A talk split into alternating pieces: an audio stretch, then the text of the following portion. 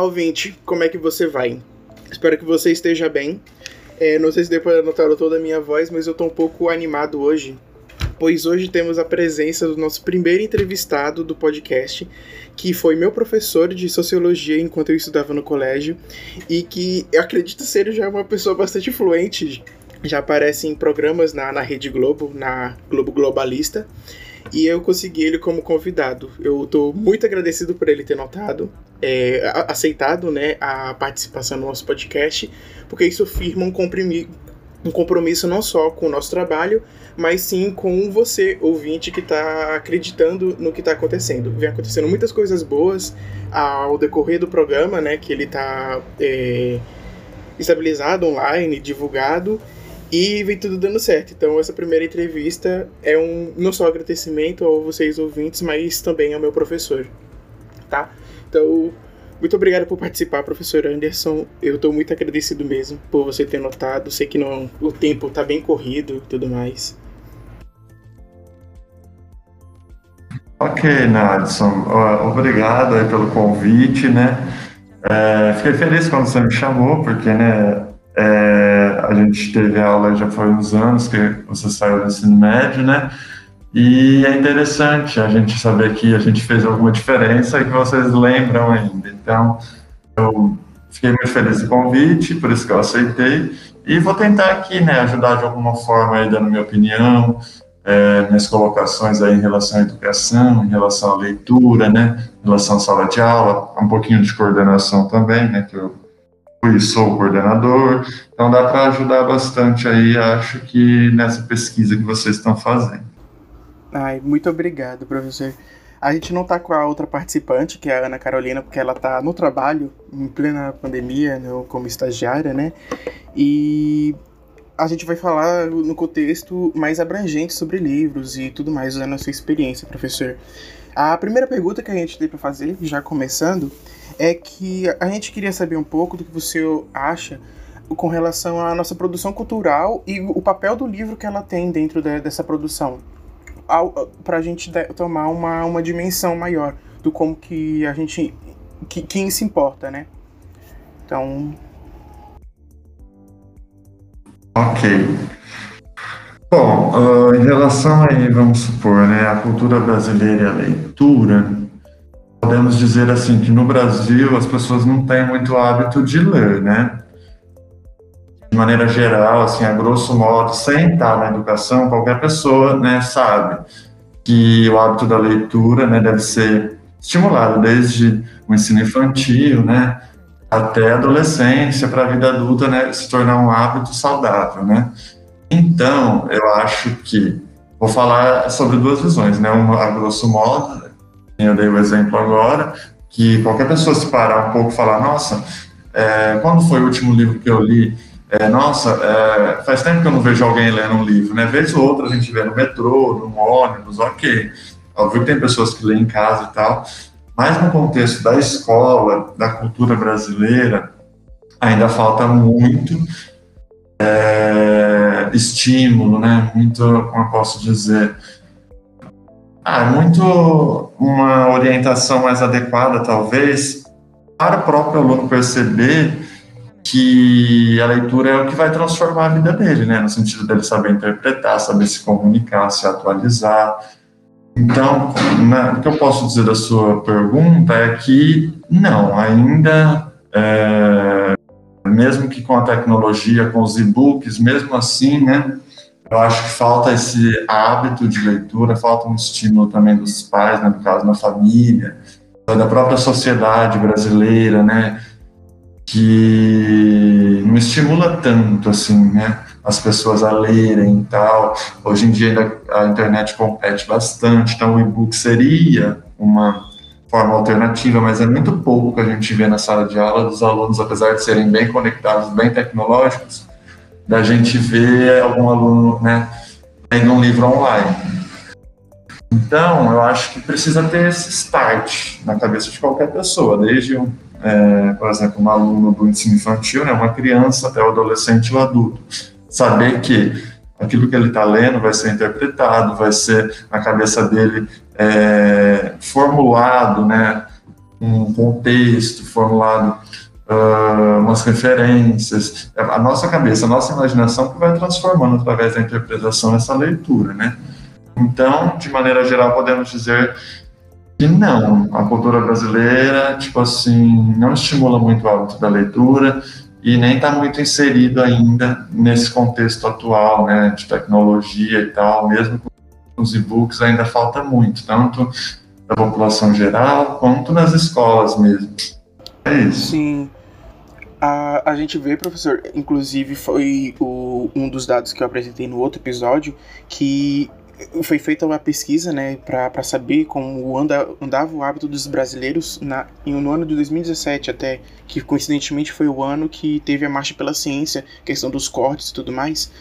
E aí, professor, o andado bem assustador é que, nem considerando um ano, é, houve gente que respondeu a pesquisa que leu um livro, pelo menos uma página do livro. O índice que eles conseguiram colocar foi de 4,2,4 livros por, por pessoa. E eu achei isso. É, é, tipo, a gente pode atribuir para vários fatores, mas eu achei isso bem decepcionante até. Porque é bem. Bem importante, assim, né? É, é bem pra gente falar, né? sem especificar, ah, livro é importante, mas acho que a gente não tá conseguindo dar devida dimensão da importância do que é um livro, sabe? Concordo, Nadson. E se for comparar com dados de outros países, né, aí você vê que é uma diferença gritante, né? Então, é óbvio que o desenvolvimento de um país, né, ou até o desenvolvimento pessoal aí, né, é, das pessoas na sociedade e tal, vai depender mesmo da informação, né? A informação a gente tem através da leitura, sabe? Não é uma informação só de rede social, né, só de WhatsApp e tal é uma informação que a gente tem que tá construindo com aquilo que a gente está lendo, a interpretação, né? Enfim, é bem decepcionante ainda, né? Mas como eu estou na educação, ainda tenho esperança que em algum momento isso possa mudar, né? Pós-pandemia, talvez com mais estímulo, é, ações talvez até do governo de conscientização, é, a família, a escola, todos trabalhando articuladamente, acho que aí rola pelo menos uma não posso dizer, ah, um estímulo mesmo, né, uma interferência aí para o aluno realmente, ou para o cidadão de maneira geral, se interessar pela leitura. Sim. Professor, outro dado que foi compilado na, na, pesquisa é a questão do analfabetismo. É, como é que eu posso dizer? Aquele. O, o, tipo de analfabetismo não que não sabe ler, mas o funcional, analfabetismo funcional, né? E, e eu queria saber como você encara, porque. Isso mesmo. E aí fica uma leitura vazia, sem entendimento, né? E eu queria saber de você, professor, na sua experiência de educação. Eu estou numa ponta da, da via, né? O senhor está na outra.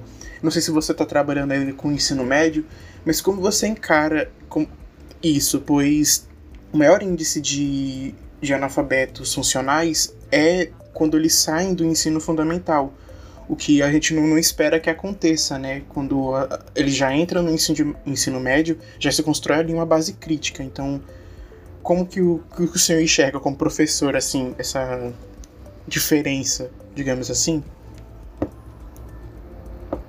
Então, Nath, eu tenho, é, esse ano eu estou com aulas tanto no ensino fundamental quanto no médio. É, falar de analfabetismo funcional assim, quem está na educação, é fácil apontar exemplos, né? É, só que aí você está focando mais no, na saída do ensino fundamental para o médio, né? Então, é, é uma coisa bem problemática, é bem grave mesmo isso, né? Porque como que um aluno chega no ensino médio, primeira série do ensino médio, que ele vai ter contato com novas disciplinas, com um novo modelo pedagógico, né? E não consegue ainda interpretar o texto que ele está lendo. Então, aí é, entra a questão né, de políticas públicas, talvez, de políticas da educação, de investimento, de mudanças, né, que a gente precisaria ter e não tem. Então, vai além. Mas o professor, né, como quem está na sala de aula, tem uma paixão que não, é inexplicável, apesar de todas as condições aí que a gente tem contra, né, mas quem tem esse amor de ser professor, eu acho que conseguiria, no caso, avaliar, no caso, é, direcionar aí é, um andamento melhor, no caso, fazer algum tipo de recuperação, no caso, uh, buscar outras alternativas se não tiver um apoio pedagógico da escola, se não tiver, é, um, sei lá, se tiver talvez algum nível de dificuldade maior, ter uma orientação, além do, da frequência né, no dia a dia da escola, porque tem alunos que têm mais dificuldade também, então a gente tem que estar sempre vendo as diferenças, sabe, a particularidade de cada um. Então, essa questão do analfabetismo funcional é bem grave, ela é bem. Se a gente for parar para analisar desde o sexto ano né, do ensino fundamental até a terceira série do ensino médio, vai encontrar em todas as séries. Uh, no fundamental ainda é mais gritante, mas no médio tem sim, é um pouco menor, óbvio, né, porque é, já vão passando por outros anos, talvez o professor ali vai tentando auxiliar.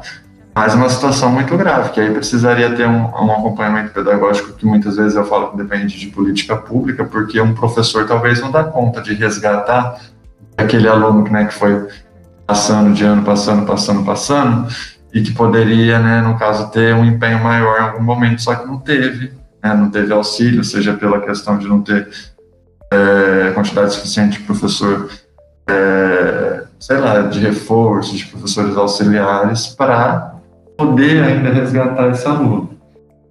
É uma situação grave e a gente vivencia bastante, sim. Professor, o senhor falou duas coisas que eu já vou emendar na, na, na próxima pergunta, que são as condições contra que, que existem no, no trabalho que, que o senhor exerce, que é que é de professor, e esperança, que o senhor falou na primeira pergunta. Eu queria saber como que você enxerga essas duas, duas coisas, as condições que são contra o trabalho que o senhor faz e a questão da esperança que, que o senhor disse que temos que ter quando a gente vê que no governo atual a gente tem uma postura que prefere isentar muitos impostos que eh, existem para armas e facilitar o porte mas que usam uma justificativa pífia para tributar em 12% livros. E eu queria saber como o senhor enxerga tu, tudo isso que está. Ok. Bom, em relação às condições aí, é, que são contra, né, tipo assim, a gente fazer um trabalho bem adequado, são várias, né? Ah, mas eu posso começar então do macro espaço, né, pensando nas políticas públicas voltando aí e tal, do, da falta de talvez verbas para as escolas contratarem outros professores, né? Da falta de uma talvez política educacional que abranja mais o aluno tem mais dificuldade e tal, porque no papel, né, na, na legislação, nas orientações, né, toda essa política da escola pública consta, né, o que tem que fazer, o que teria é, adequado, né, esse aluno progredir e tal. Só que na prática, às vezes, não funciona assim, né? Então, entre as dificuldades, por exemplo, tem a sala de aula que é super lotada, né? Tem, às vezes, é, o tempo que não é suficiente para a gente ficar se dedicando a somente um aluno, né? Então, eu acho importante apontar esses exemplos aí, né? Para quem não está na área da educação entender um pouquinho do que eu chamo de dificuldades. Então, vai desde uma política pública que acaba sendo só teoricamente na prática, às vezes não funciona, né, da educação, ou mesmo essa questão de salas lotadas, uh, aí tem também a questão pessoal, né, que alguns alunos é, não conseguem se desvincular desses problemas pessoais e acaba interferindo na vida escolar. Então, tipo assim, né, precisava de novos profissionais, como, por exemplo, um pedagogo, psicopedagogo, psicólogo, assistente social, nesse sentido que também seria uma forma de estimular esse aluno. Você falou alguma coisa, né? Isso, e aí entra onde, né? Nas políticas públicas mesmo, estaduais, federais, municipais, que seja aí, né? Agora, essa esperança que eu chamo, que eu falei lá no, no começo, eu acho que é paixão que o professor tem mesmo. Mas quem continua né, na educação mesmo, quem entra, porque tem muita gente que sabe, quem entra e continua, é realmente que vê essa esperança no sentido de, tipo assim, eu vou fazer a diferença, igual você citou aí no começo, né? De que eu dei aula para você, então, de alguma forma, eu te marquei. Então, isso é muito gratificante para gente, né? Então, acho que entre todas essas coisas negativas e ruins, eu acho que o engajamento do professor, a paixão do professor, a esperança de realmente é, fazer a diferença na vida do aluno, seja aprendendo a ler, ou seja ensinando coisas da vida, né, que, que uma sala de aula vai muito além do conteúdo ali de uma disciplina da base nacional. Vai, né, experiências de vida, às vezes a gente até ensina mais uma conversa, numa explicação, do que num, num conteúdo assim, né, bem objetivo, de seja de sociologia, seja de história, de geografia. É isso, se o professor não tiver paixão também, é uma, é, entra como uma outra dificuldade, entendeu? Então, além né, é, dessas políticas que precisariam né, talvez serem revistas, serem conferidas numa prática para ver se está funcionando, vai aí também é, a individualidade do professor, de saber que tem dificuldades, de saber que é possível uma mudança que é difícil, mas, né, se você gosta, se você escolheu isso, acho que tem que lutar por esse lado da esperança mesmo, de que é, algum momento melhore, né? Pode ser que não seja hoje, pode ser que não seja daqui a 10 anos, mas pode ser que seja daqui a 20 anos, daqui a 30, enfim. Acho que é isso que move ainda quem está na educação. Professor, o senhor falou sobre política pública que funciona muito no, no âmbito das ideias, né, no ideal, mas que na aplicação. Isso. Um dos exemplos que eu, que eu tenho disso, professor, pensando aqui, é a questão da aprovação automática, né? Que tinha por objetivo diminuir a quantidade de evasão escolar, mas que de, de, fato diminuiu a evasão, só que ela teve um, um efeito colateral que muitos já esperavam até, que seria justamente os alunos chegarem no, nos graus mais altos da de ser aluno e tudo mais, só que não com a base ideal para estar ali naquele espaço, né, que se esperam. Isso ocasionou num atraso. Pro, né, só, só complementando o que, que, o senhor falou. A, a próxima dúvida que eu tenho, professor, é não só relacionada à educação, uma pergunta mais intimista. É como que o senhor é, é, vê o papel da leitura na sua vida? para exemplificar para quem está ouvindo, porque muitas vezes pode não ficar claro é, o do que, que a gente está falando aqui, uma coisa mais material mesmo. Nadson, eu sempre gostei de ler. É, antes, né, é, tinha pré-escola, né, então, uh, assim que eu entrei na escola, eu já sabia ler. Porque meu padrasto, né,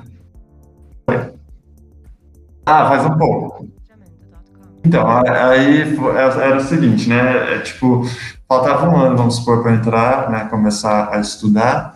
E é, minha mãe é, é, divorciada e tal, e aí é, o meu padrasto, né? Moravam juntos.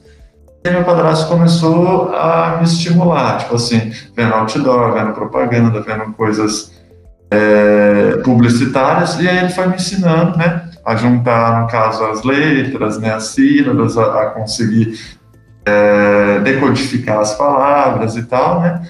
E quando eu entrei na pré-escola eu já sabia ler. E eu sempre gostei. Assim, então, uh, se você já tem essa paixão inicial, é mais fácil, né? Tem pessoas que não gostam ou que têm dificuldade. No meu caso, não. Sempre gostei, não tive dificuldades. Aí, quando eu cheguei no ensino fundamental, assim, um pouquinho maiorzinho, terceira, quarta série, eu comecei a ter o hábito da leitura mesmo, lendo livros, né? coleção vagalume, que era antigamente, né, que tinha, é, essas coleçõezinhas de biblioteca de escola, de biblioteca municipal, comecei a frequentemente começar a ler, porque eu percebia que eu lendo me distraía, aumentava meu vocabulário, é, aumentava minha percepção das coisas, né, é, a gente vai buscar palavras que não conhece, então, obviamente, isso aumenta o conhecimento e também ajuda na comunicação, né, como que a gente vai falar, se comportar, então, sempre vi maneira, de maneira bem positiva. E aí, chegando no ensino médio, só continuei né, com leituras aí, né? No caso, tipo, que me marcaram o mundo de Sofia, vamos supor, né? Então, que vai abrir na nossa mente até para a gente saber o que a gente quer fazer da vida, enquanto profissão, enquanto projeto de vida, né? E aí, por exemplo, eu também passei é, na universidade pública, e assim, por mérito próprio, no sentido de é, ler muito, formar, me atualizar. É, também sou aluno, sempre fui aluno de escola pública, né? Então, uh, meio que eu fui autodidata, assim, buscando as informações através da leitura. Então, a leitura na minha vida foi e ainda é fundamental. Por quê? Agora é, já estou né, formado, né, sou professor, estou numa coordenação, mas eu tenho que estar lendo a todo momento. Porque tem legislação escolar, tem a parte burocrática de documentação. Então, assim, a leitura na minha vida é tudo. Se eu não tivesse, tipo assim, o hábito talvez lá atrás, uh, talvez hoje em dia minha vida seria diferente. Mas não quer dizer que também quem não tem o hábito lá atrás não possa começar a ter o hábito eu, agora, eu, né? Um, um, então, acho que é isso. que é o Clube do Livro, que eu vi que tá pegando dimensões, assim, né? Pessoas que eu nunca tive contato, assim, que não cabe nem numa sala.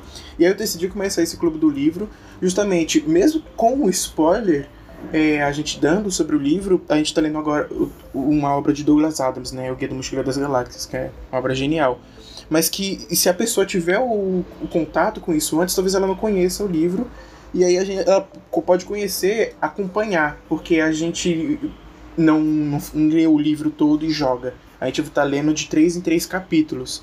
Então distribui na semana, né, que a pessoa pode conseguir ler, são capítulos curtos. Então para pode gerar. Eu vi essa iniciativa em outro podcast que, que tá lendo Game of Thrones e a, decidi fazer também. E, a, e aí, professor, eu tenho uma pergunta, né? A questão de percepção do mundo. Eu também, volta e meia, tô, tô falando aqui nos episódios para a gente compreender melhor a nossa realidade. No sentido tanto individual, onde a gente, como o sentido de onde a gente está inserido.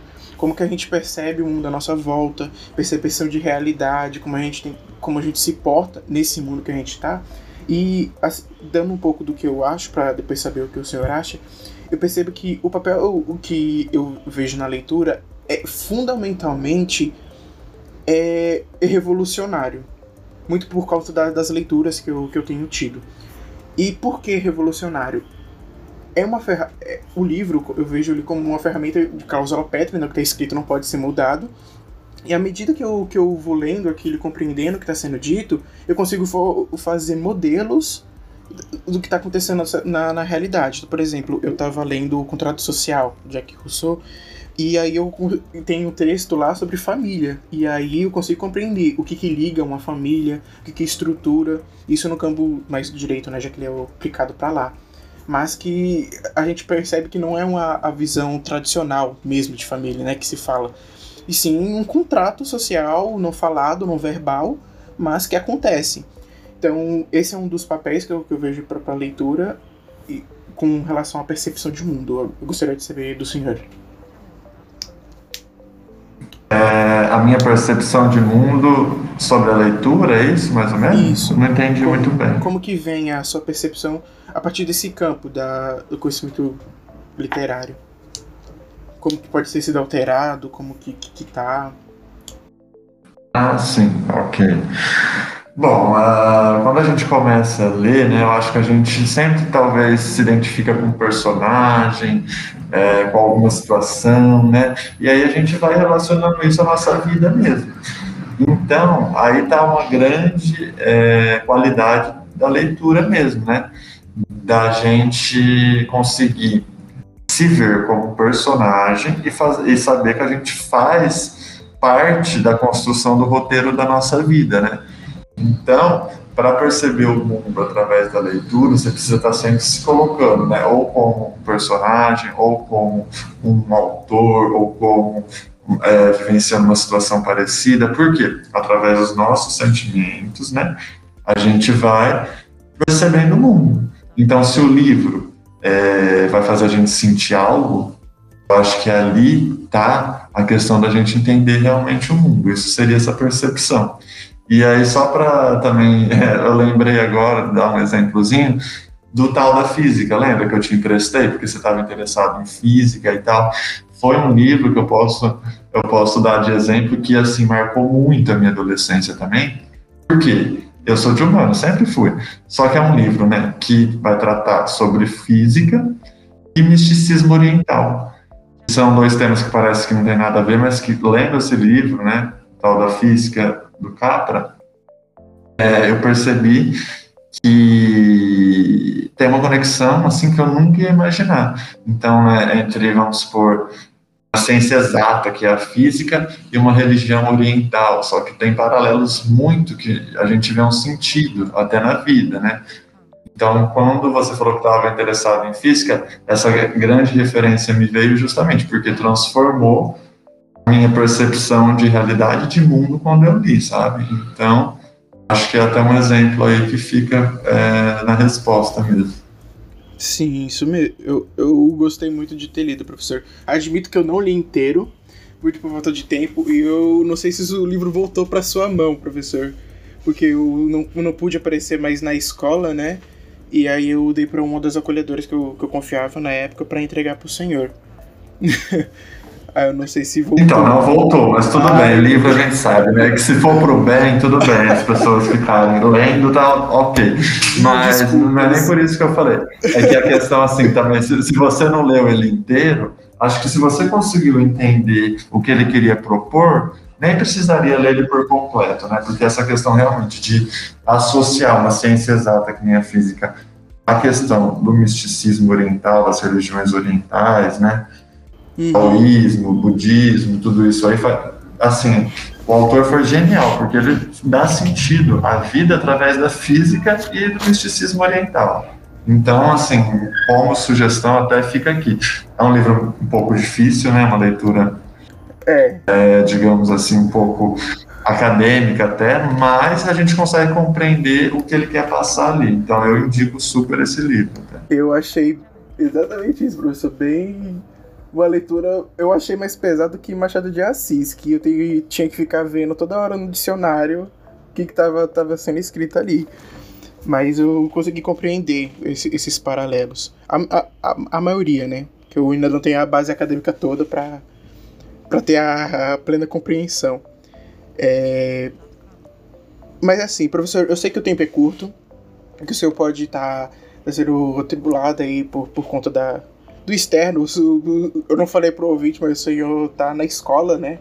Presencialmente. Sim, sim. E aí tem, tem outras demandas, né? Então, para não prolongar muito, professor, gostaria de fazer só duas perguntinhas rápidas para terminar, mas agradável. Queria saber qual foi o primeiro personagem de livro ou que o senhor gostou de, de ter conhecido, de ter lido, que você gosta até hoje, ou, ou assim.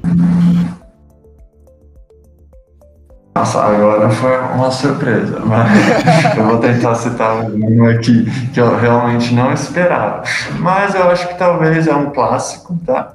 Mas a Macabeia, né, da Hora da Estrela, da Clarice Lispector, não sei se você leu, e a Macabé é uma personagem incrível que marcou muito minha adolescência também.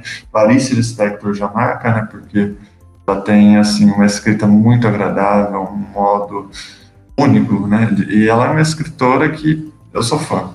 Então, acho que a Macabeia, por que a Macabeia? Porque a Macabeia tem aquela história, né? Não vou dar muito spoiler, mas de que ela sempre quis ficar famosa e em dado momento de uma tragédia ela consegue, né? Mas aí por trás disso tem todos os sentimentos dela, é, colocado ali no livro, né? Que a gente se identifica. É um livro até triste e tal, mas que a gente vai se identificando com essa personagem. Eu, pelo menos, fui muito. E me marcou por causa disso, né? O que seria a Hora da Estrela? A Hora da Estrela é a hora que ela fica conhecida. Mas o que, que aconteceu ali? Não vou dar esse spoiler, mas é uma tragédia que faz ela ter essa hora de estrela, né? Então isso eu acho que marcou demais na adolescência. Talvez teriam alguns da infância e tal, mas agora de cabeça me veio a Macabeia, então eu vou ficar nela mesmo. Tá bom. A Ana vai adorar, porque ela ama a Clarice Lispector de uma forma que eu acho compreensível. É a fã, fã número um. é, professor, e autor? Qual foi o, o, o que te marcou? É, eu poderia até falar a Clarice Lispector, é, Guimarães Rosa, que são dois autores brasileiros que eu amo, só que eu vou falar William Faulkner, ou William Faulkner, né, dependendo a pronúncia. E que é o autor do Som e a Fúria. É um livro que eu li mais recentemente, tá? Então, assim, já é na vida adulta mesmo. E, assim, a escrita, os detalhes, o acontecimento do livro é incrível. O título, o som e a fúria, sabe? A ligação que você vai fazer na hora de ler o título é bem posso, estimulante para você é, né, associar. E foi um livro que marcou muito a minha vida recente, né? Então eu escolheria o William Faulkner, né? Estou na dúvida se ele é americano, britânico, mas é um autor muito bom, eu indico, acho que é americano mesmo. Eu indico muito qualquer livro dele. E seria William Faulkner mesmo. Ah, bem. E título de livro, professor? Última para encerrar. Qual foi o que te marcou mais? Um título? É, de livro. Hum, agora também é complicado. Essa foi a pergunta mais difícil de todas, porque eu nunca tinha parado pra pensar nos títulos, sabe? Uhum. Mas agora. Porque essa é a hora que a gente olha pro lado, assim, né? Pra, pra onde estaria a nossa estante e, e pensa qual que será. É, e fora que eu tô em casa, então não tem como, né? Só brincando. ah, título, não, mas eu vou pensar, pera aí. Eu tô relembrando de cabeça também os que eu tenho em casa.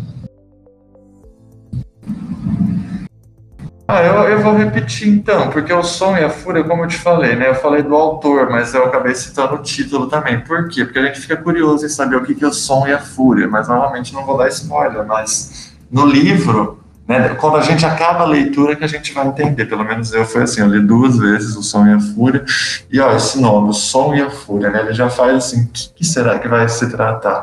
Então acho que eu vou ficar no som e a fúria mesmo o autor quanto o título, que eu sou fã, então, do William Faulkner, então eu utilizo, porque, né, é difícil, por exemplo, A Hora da Estrela é um nome marcante. Primeiras Histórias, do Guimarães Rosa, não é. Mas, se você ler o livro, é um livro maravilhoso. Uh, Laços de Família, da Clarice, enfim, tem várias coisas aí, né. Então eu vou ficar no Som e a Fúria, porque eu acho que é um nome impactante, né, a gente pensar em som e fúria, então, é isso. Bem, então eu vou considerar que esses são os, livros que o senhor recomenda, então. O Som e a Fúria e A Hora da Estrela, para os nossos ouvintes. Logo no começo. Sim, assim, e o tal da física também, que apesar física. de você não ter falado, mas eu falei. Beleza. O tal da física, A Hora da Estrela e o Som e a Fúria. Eu vou deixar tudo escrito na, na, na, descrição, no descritivo do, do episódio, também no, no Instagram, para o pessoal que quiser se aprofundar, que quiser ir atrás, conseguir pelo, pelo título sei lá, né? A gente tem os PDFs. Como Sim, coloca o nome dos autores também, procura depois certinho, porque é importante. Né? Sim, vou colocar, vou colocar. Bem, o tempo tá acabando, professor. Novamente, muito obrigado por ter disponibilizado o tempo para falar com a gente.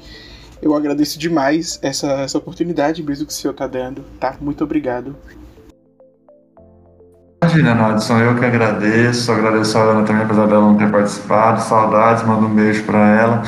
É, se precisar, podem me procurar, né, para outras coisas aí, sempre que envolver educação ou não. E adorei, foi um bate-papo mesmo, fiquei super à vontade. Espero que eu tenha respondido tudo aí que você perguntou. A gente formou o script grande, professor, mas acho que a gente conseguiu abranger todos os pontos que a gente queria aqui. Como eu disse pro senhor, eu e a Ana já tinha conversado muito, a gente já tava planejando há um tempinho já. então, muito obrigado. A você, ouvinte, espero que tenha gostado. É, eu gostei, eu sei disso, tô feliz com, com, com, com o resultado. E espero que o assunto não se encerre aqui. A gente está vendo na Câmara dos Vereadores essa discussão. E eu não sei a que passo, tá? Né, da aprovação ou não. Eu acho que provavelmente vai ser engavetado. Mas é aquela coisa. Eu gravei o primeiro episódio a respeito dos, da celebração de livros em agosto do ano passado. E isso voltou. Então, quanto tempo para voltar de novo a questão de tributação do livro? E qual vai ser a medida, a bomba de fumaça que iremos tomar para essa tributação passar? Porque, de novo, o artigo 156 prevê a, a não tributação de templos e livros, né? De livros e templos e até uma, uma medida de novo de um, de um comunista da época, mas que toca nesse âmbito. Então você, por exemplo, que está no campo da religião, que não tá, que não vê muito sentido nisso, pensa que tá, tá no mesmo artigo, tá? Quanto tempo vai demorar para começar a tributar o seu? Quanto tempo vai demorar para tributar o livro que você usa para expressar a sua religião? Então, é isso. Façam essas perguntas, usem para compreender a realidade de vocês onde estão inseridos. E acho que é isso. Muito obrigado. Tchau, tchau.